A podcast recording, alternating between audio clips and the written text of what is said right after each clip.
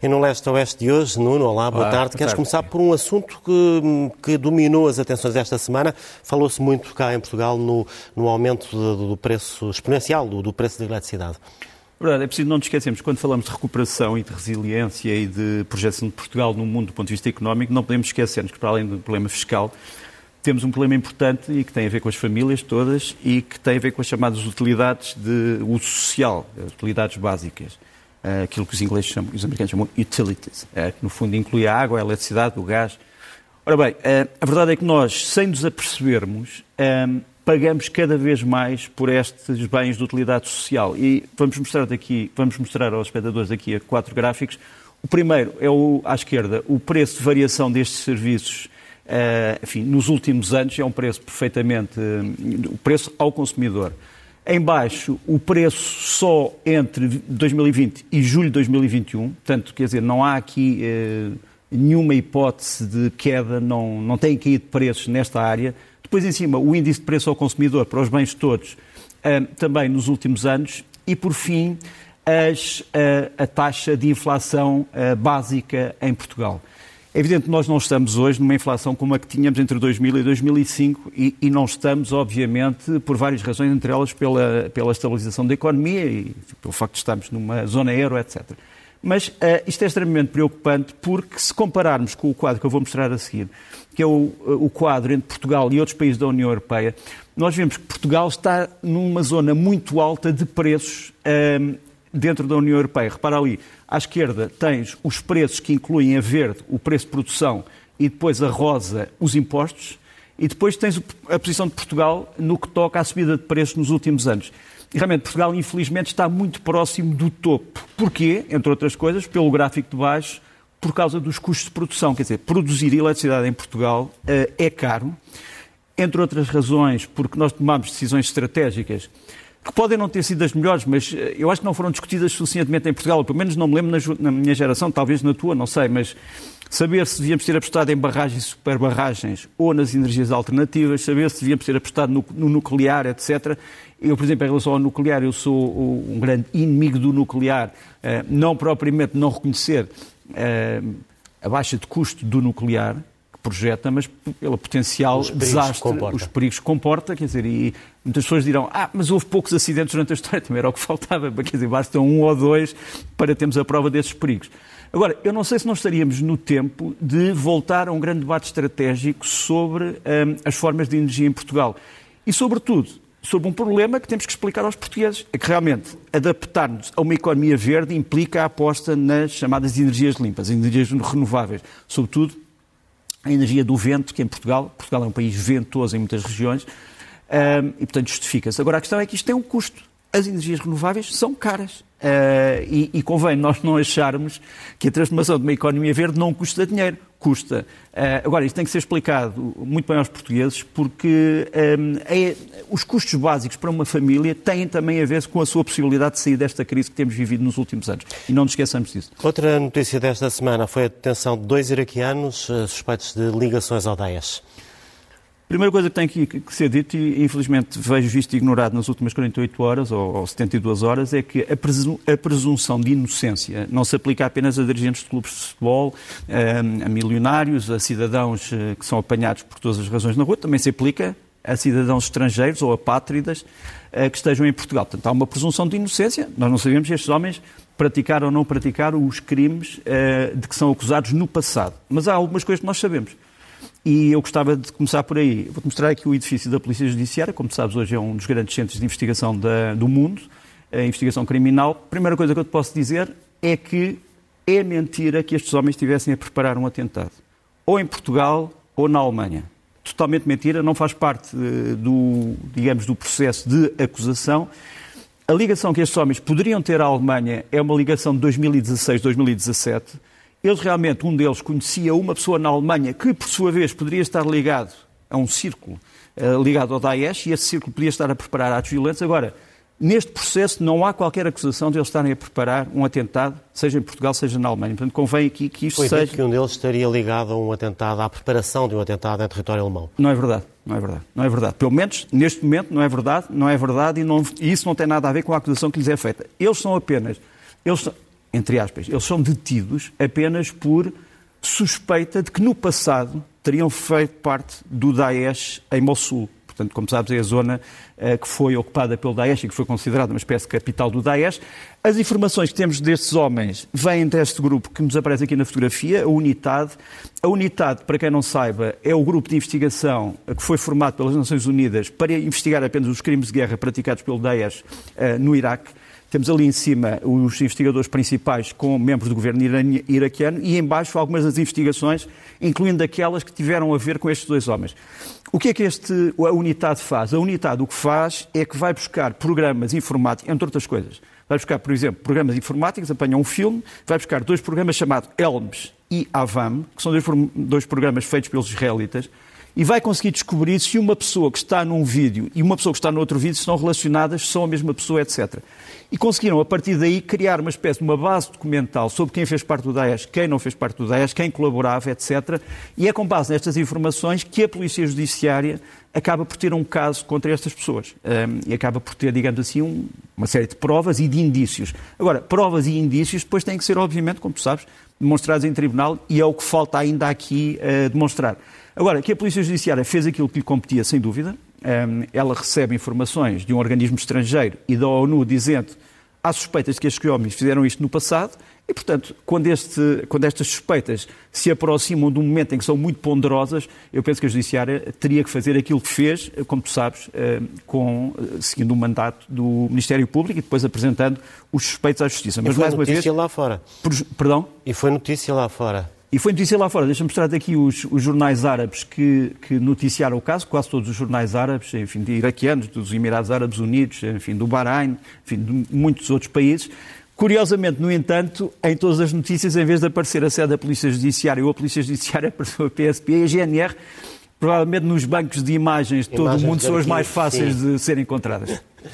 O Afeganistão continua a dominar as atenções internacionais. Temos já com uma semana, creio, após a retirada. Mas, calhar, começávamos por falar do impacto desta retirada para a própria imagem do presidente Joe Biden.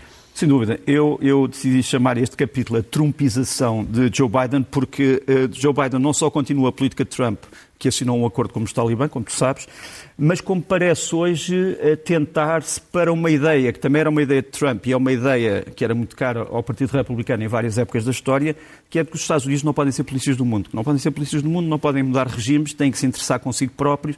Isto, como tu sabes, está também ligado à chamada teoria do, do isolacionismo uh, americano se bem que todos os presidentes americanos tenham tido períodos isolacionistas e períodos internacionalistas. Mas uh, a primeira imagem que eu gostava de, de, trazer para esta discussão é uma imagem de uma revista uh, conservadora britânica, o The Spectator, que intitula a este episódio Decades of Defeat. Ou seja, décadas de derrota. No fundo, eles interpretam tudo isto como uh, duas décadas de derrota da política externa norte-americana, quer do ponto de vista civil, quer do ponto de vista político, quer do ponto de vista militar, quer do ponto de vista económico.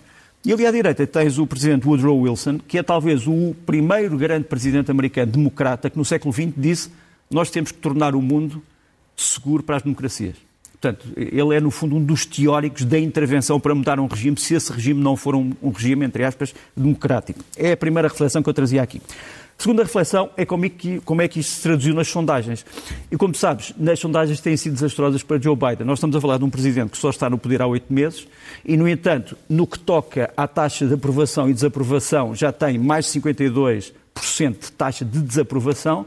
E se formos para a direção do país, pergunta-se aos americanos, estamos na direção certa ou errada e uma enorme maioria acha que estamos na, na, na, direção errada. Isto oito meses apenas depois das grandes promessas políticas que foram feitas por Joe Biden. Portanto, quer dizer, o problema do Afeganistão paga-se, porque essas sondagens são feitas todas, como tu sabes, já depois de ter começado a, a crise afegã. Uh, outra coisa que gostava aqui de referir uh, era esta, esta história continua a apaixonar os americanos, saber se os americanos deixaram ou não nas mãos dos talibã um grande arsenal de armas. É evidente que estes números que eu te mostro aqui são números dados por dois organismos ligados ao Congresso, que fiscalizam a administração e que mostram as quantidades enormes de armas que foram dadas ao governo afegão desde 2004. Mas isto é o total do que foi dado entre 2004 e 2021. Não quer dizer que os talibã tenham ficado com isto tudo Ficaram, segundo parece, com cerca de 10 a 20% dos uh, equipamentos que estão ali em cima, das forças terrestres, e 10 a 20% é muito, porque estamos a falar de quantidades enormes. E quanto à Força Aérea, provavelmente entre 2 a 5%, por várias razões, porque houve armas que, entanto, foram destruídas, outras que foram desarticuladas, outras ficaram sem, sem equipamento, outras ainda foram levadas para fora do Afeganistão, por várias razões, digamos assim. Uh, mas só para te dizer que esta, esta são os números que nós temos mais aproximados sobre esta situação. Também falámos na semana passada eh, do facto do Departamento de Estado norte-americano ter deixado no Afeganistão uma frota de helicópteros, os chamados, eh, enfim, é, o, é a alcunha, são os Frogs, é, são os Sinai, que são já velhos helicópteros, foram deixados, e nós temos aqui a prova de que esses helicópteros foram deixados, isto é a força talibã, o chamada Força Fatah dos talibã, entrar num dos hangares e tens ali os Sinites, os Frogs, alinhados aparentemente todos eles já sem instrumentos, muitos sem peças uh, para não poderem voar, mas seja como for, tens aqui o repórter do Los Angeles Times, que tem feito, aliás, um, um grande trabalho, uh, a mostrar os Sinite, uh, os frogs, que realmente ficaram, ficaram em solo afegão, como nós tínhamos dito na semana passada. Por fim, os aliados americanos perguntou assim: bom, mas os americanos saíram do Afeganistão, quer dizer que vão sair de outros sítios do mundo e que vão deixar de ser nossos aliados ou de nos proteger? Pensando nesta pergunta, Joe Biden conseguiu esta semana convencer os ucranianos e vice-versa a um acordo de defesa, e realmente há um grande acordo de defesa celebrado esta semana entre ucranianos e americanos. Temos ali o secretário da Defesa dos Estados Unidos e o ministro da Defesa ucraniano. O presidente ucraniano está ao lado a aplaudir e é um acordo eh, que é talvez o mais importante de toda a história entre os dois países, porque faz também transferência de tecnologia americana para a Ucrânia. Portanto, para quem julgasse que os Estados Unidos iam deixar cair a Ucrânia, não é propriamente isso.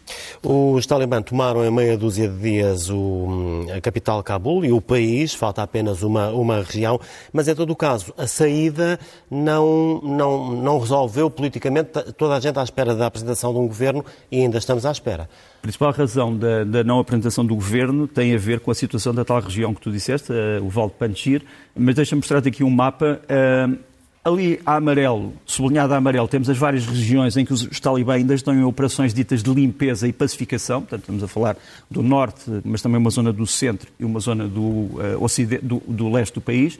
Depois ali a vermelho tens os quadrados ou os retângulos onde mostra que houve uma série de manifestações contra os talibã, manifestações pacíficas, nem sempre resolvidas de forma pacífica, mas isso é outra questão. Portanto, a vermelho tens as várias manifestações em vários países. Depois ali, a verde, circulada ou, ou sublinhada verde e com estrelas a vermelho, tens o tal Val de Panchir, a região de Panchir, que é o, hoje é uma, é uma província, que inclui sete distritos e um subdistrito, e é aí que têm sido feitos os principais combates. Portanto, esta região não está ainda, de certa forma, entregue. Depois temos ali a preto os sítios onde foram detectados presenças de células do Daesh. Portanto, é uma situação ainda complicada para os talibã, apesar de, como tu disseste, o avanço ter sido perfeitamente. parecia um passeio, quer dizer, não, não, houve, não, houve, não houve vítimas, eh, não houve combates e, portanto, eles tomaram o poder praticamente acordando eh, com as forças do antigo regime.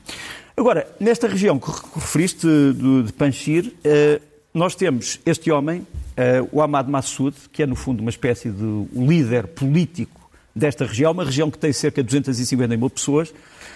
Este homem, durante todo o ano, tem andado a procurar uh, reforços diplomáticos por todo o mundo. Aqui temos, uh, penso que é de março, uma fotografia em que ele aparece com o Emmanuel Macron. Eles mostram a fotografia do pai do Massoud, que foi um homem que se distinguiu pela, pelo combate contra os soviéticos, quando da ocupação soviética, e depois também para o combate sobre os talibã. No dia 11 de setembro, o Massoud pai é o primeiro homem que é morto pela Al-Qaeda, numa famosa entrevista, que era uma falsa entrevista, e depois fez explodir uma, uh, um, um, engenho improvisado.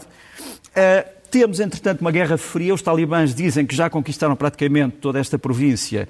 Uh, o Massoud e os seus homens dizem que não. E temos aqui elementos desta guerra de propaganda. Deixa-me começar por este vídeo em que o antigo vice-presidente do um, Afeganistão, que diz ser o presidente em exercício de funções, fala dizendo: Eu estou aqui.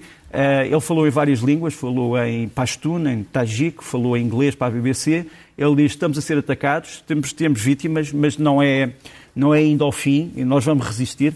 Curiosamente, entre os livros que ele tem ali, tens um livro chamado, um, chamado Fiasco, que é do, do Tom Ricks, que era um antigo correspondente do Washington Post, sobre o falhanço da política americana no Iraque É apenas um, um apontamento. Depois, uh, tens esta imagem que nós não sabemos de quando é que é, mas foi também dada pela resistência, pela chamada resistência afegã, em que o Massoud estará a falar para prisioneiros talibã o Massoud diz que as suas forças capturaram centenas de prisioneiros de Talibã ontem, anteontem, há três dias. E ele diz: vocês são todos filhos do Afeganistão, podem ficar aqui, nós não vos queremos fazer mal. E depois ele é aplaudido, eh, enfim, por toda esta gente que ele diz serem prisioneiros dos eh, prisioneiros talibãs feitos pela resistência. Os talibãs, por sua vez, dizem que não, que eles é que estão, no fundo, a conquistar a província e mostram estas imagens com equipamento americano. Portanto, tens aqui os, os, os Humvee, portanto, reforçados, os M151 e os M17, chamados Guardian. Portanto, eh, dois veículos capturados eh, ao exército afegão e que são de fabrico americano e temos aqui os talibã a tentarem mostrar que estão aqui a começar a sua operação e que esta operação uh, é vitoriosa. Só para dizer que isto é uma guerra quase convencional, em que ao lado de forças de guerrilha tens também veículos blindados e até carros de combate. Mas pronto, estamos nisto, estamos nesta, estamos nesta, neste confronto de, de forças que lembra um bocadinho a Guerra Fria entre talibãs e a resistência de Panjshir. Outros problemas, muito rapidamente, são mais dois. Um, o problema de saber se os talibãs vão ou não cortar as suas relações com os chamados grupos terroristas internacionais. Ali em cima tens uma fotografia que foi uh, lançada pelo Daesh mostrando os foguetões que terão atacado o aeroporto de Cabul. Portanto, eles dizem fomos nós que fizemos isto, tiramos estes foguetões e temos mais preparados. E embaixo tens duas fotografias que me parecem importantes. À esquerda tens um homem chamado em, em, em smoking tens um homem chamado Norman Ben Otman, ele é um antigo chefe uh, da Al-Qaeda uh, na Líbia, é um homem que entretanto se, se reconverteu, denunciou a Al-Qaeda, foi para Londres, criou uma instituição chamada Killian, que aliás já esteve aqui, já esteve na SIC várias vezes entrevistado, que é um, um instituto contra a radicalização. Portanto, nós acreditamos que é muito possível que homens destes grupos se tenham uh, desligado deles e se tenham arrependido. Mas depois ali à direita tens este homem que se chama Amin al-Aq, Dizem que era o chefe da segurança do Bin Laden, regressou esta semana um, a Cabul, pela mão dos Talibã. Diz que já não tem nada a ver com a Al-Qaeda, já não é Al-Qaeda. Saber se ele se reconverteu como o Sr. Ben Otman, mesmo não tendo usado um smoking, ainda não sabemos. Por fim, a caricatura para mim da semana é de, de um senhor chamado Joaquim uh, Parron, para além, de ser, para além de ser caricaturista, é cabo nas Forças Armadas Espanholas, e ele diz isto é a reforma dos talibã. Realmente os talibã uh, estão reformados. Primeiro usavam espingardas, uh, espingardas manuais, depois passaram a usar Kalashnikov, agora usam armas americanas. Portanto, para ele, isto é a reforma dos talibã. No meio de tudo isto, uma coisa parece certa, é que toda aquela região uh, se está a redesenhar. Sem dúvida, nós podemos falar de uma nova ordem regional ainda de contornos eh, que não conhecemos, eh, sem dúvida. É... O grande problema para nós é que nós estamos a analisar uma história que está em evolução. Portanto, quer dizer, se me perguntasse isto daqui a 10 anos, eu talvez pudesse responder melhor. Neste momento estamos ainda envolvidos na transformação. Ora, o que nós sabemos é que, em relação ao Afeganistão, há três grandes grupos de países os países como o Qatar e a Turquia, que querem ser atores, mas não são da região, os países como a Rússia e a Índia, que não são vizinhos imediatos, mas são vizinhos de vizinhos, e depois estes países que vamos agora começar aqui a falar. Essencialmente o Paquistão, o Irão, a China e os países da Confederação de Estados Independentes, antiga União Soviética. Aqui, Paquistão. O Paquistão tem feito muitas uh, iniciativas diplomáticas e políticas em relação a esta situação. Ali à esquerda tens uh, um enviado especial do Paquistão, outra vez com o Sr. Massoud, foi visitá-lo, tentar, no fundo, evitar que houvesse uma guerra. Depois, ali à direita, um encontro que a SIC deu em primeira mão, um encontro entre os chefes dos serviços secretos britânicos, o MI6, e o chefe de Estado-Maior do Paquistão, o chefe de Estado-Maior do Exército. Embaixo, uma reunião mais recente entre o ministro dos Estrangeiros alemão e o mesmo chefe de Estado-Maior do Exército. E depois ali uma fotografia muito curiosa, o chefe dos serviços secretos do Paquistão, um, que nos aparece a rezar com os talibã os ditos talibã moderados, ele aparece ali com um círculo vermelho. Portanto, o Paquistão diz que quer um uh, Afeganistão estável, obviamente quer um Afeganistão que não seja hostil ao Paquistão, mas é um país que nós temos que olhar com uh, interesse e, e, algum espírito aberto para saber como é que vai atuar nesta situação, porque é o vizinho mais próximo, digamos assim, dos talibã e durante muito tempo deu guarita, guarida aos mesmos talibã. Muito rapidamente, vai mostrar agora ao Irão. O Irão, tens ali um jornal da oposição iraniana, o Sanzadeghi, que é um dos jornais mais conhecidos, também a apoiar o Sr. Massoud contra os talibã. Repare que os talibã, no início, eram inimigos uh, do regime iraniano. Uh, os talibã são sunitas, os uh, iranianos, como sabes, são xiitas. Portanto, durante muito tempo o Al-Qaeda achou e os talibãs achavam que o regime iraniano era infiel. Temos ali o mapa do Irão, ao lado do Afeganistão. No fundo, também é um Estado islâmico, mas tem uma leitura diferente daquela que tem os talibãs. E embaixo, uma série de fotografias muito interessantes que me chegaram às mãos esta semana, de um antigo responsável dos serviços de segurança do Afeganistão, que são veículos capturados pelos talibãs americanos que estão a ir para Teherão. Quer dizer, os talibãs deram alguns destes veículos aos iranianos, eh, com que fins não sabemos, mas podemos imaginar, entre outras coisas, para se calhar reproduzirem esses veículos. E, e, portanto, esta é, no fundo, uma tentativa de fazer uma infografia da posição do Irão. O Irão diz também que quer um Afeganistão estável. Por fim, a China. A China por fim, não, em penúltimo lugar, a China Tens ali, uh, tem um estreito, uma estreita fronteira com o Afeganistão. A China quer, no fundo, assegurar que o Afeganistão não leva terroristas para a China, aquilo que a China considera terroristas. Quer um, também diz que quer um, um Afeganistão estável e provavelmente está interessado em benefícios económicos. Quer dizer, não é impossível que tu vás ver daqui a uns anos uma série de empresas chinesas a explorar as grandes riquezas mineiras do Afeganistão.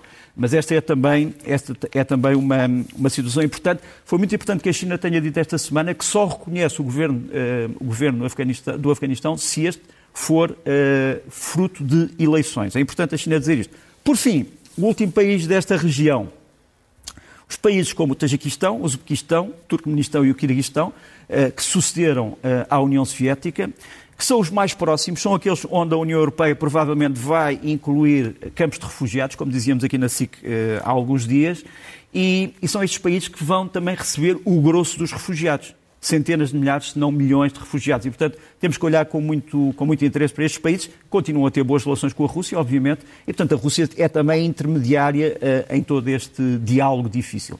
Agora seguimos com as tuas escolhas das imagens da semana. É verdade, imagens que têm a ver com temas uh, da semana. O primeiro tem a ver com Cabo Delgado. Uh, o Ruanda, as forças ruandesas estão em Cabo Delgado, continuam a avançar contra o dito Estado dito Islâmico de Cabo Delgado. Isto aqui é uma imagem importante porque uh, uma das coisas que resultou desta intervenção ruandesa foi o facto dos refugiados poderem estar a regressar outra vez, quer a Palma, quer a Mocimba da Praia. Ora bem, o que é que os ruandeses têm feito? Para se assegurarem que os refugiados que regressam não são também membros do Daesh, têm usado cães para detectar explosivos uh, e outro material bélico e aparentemente isto tem sido feito com, com grande ordem, o que é uma boa notícia para todos os moçambicanos. A última imagem que recebemos de Cabo Delgado é esta, uma imagem curiosa.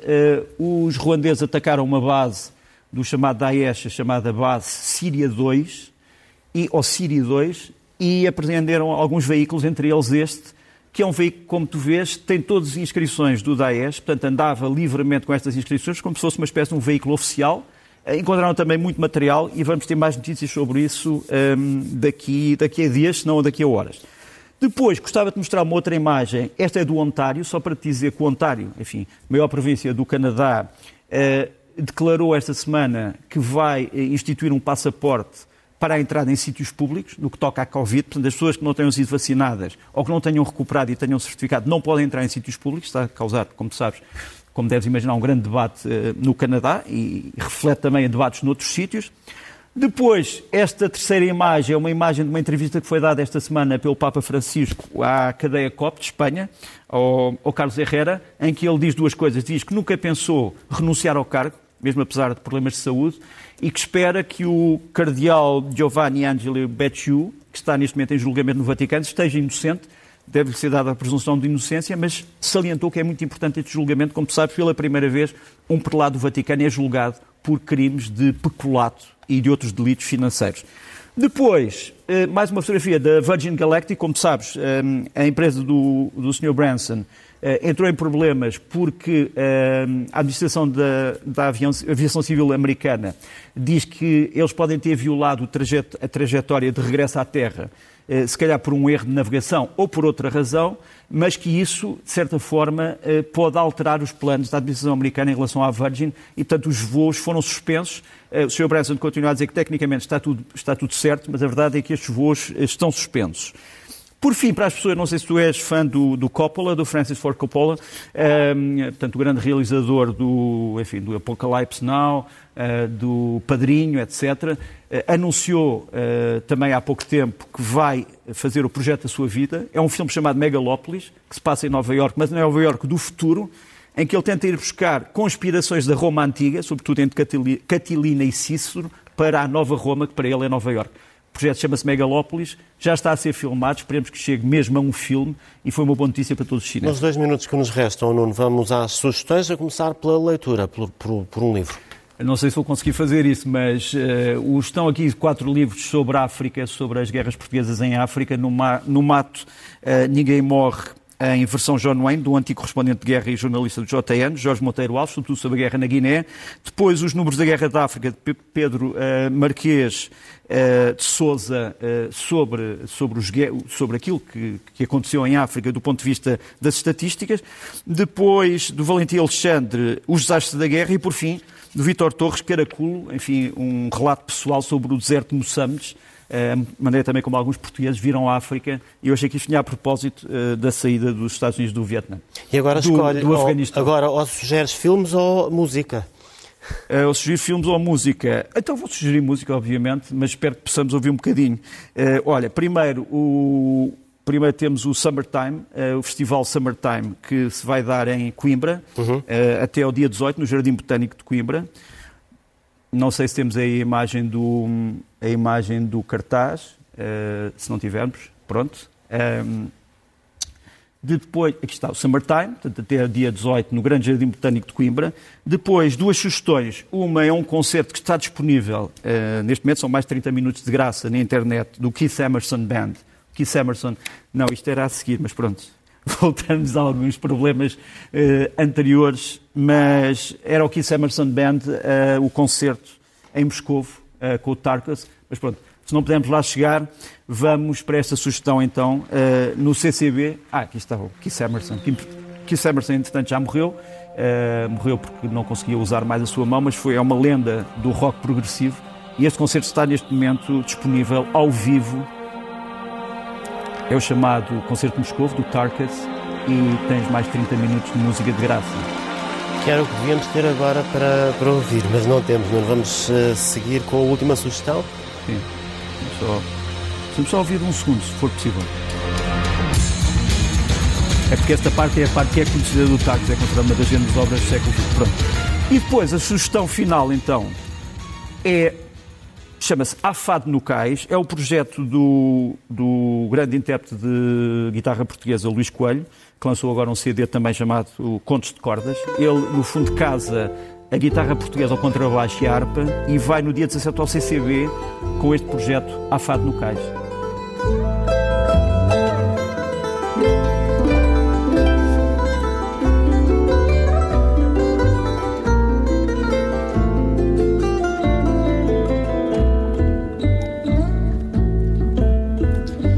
Assim que fechamos este leste-oeste. Até para a semana. Até para a semana.